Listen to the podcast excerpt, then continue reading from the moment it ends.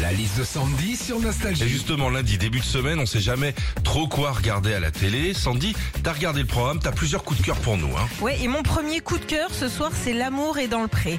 Saison 18 déjà, et cette année, il y a 13 agriculteurs célibataires, parmi lesquels Charles, 43 ans, éleveur de vaches allaitantes et céréalier dans la région Pays de la Loire.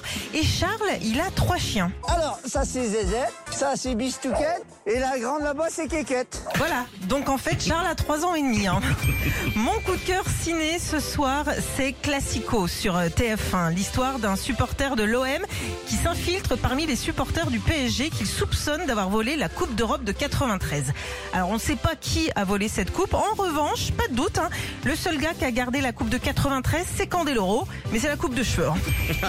Et puis mon dernier coup de cœur télé de ce soir, oui, c'est La soupe aux choux sur France 3. Gros coup de cœur de Philippe Ah aussi. oui, c'est sympa, Je c'est léger. sais, je sais que tu vas regarder De Funès, Carmet, Villeray et l'histoire d'humains qui communiquent avec un extraterrestre en pétant. Régis, t'aurais peut-être deux trois infos hein, de la planète Mars pas?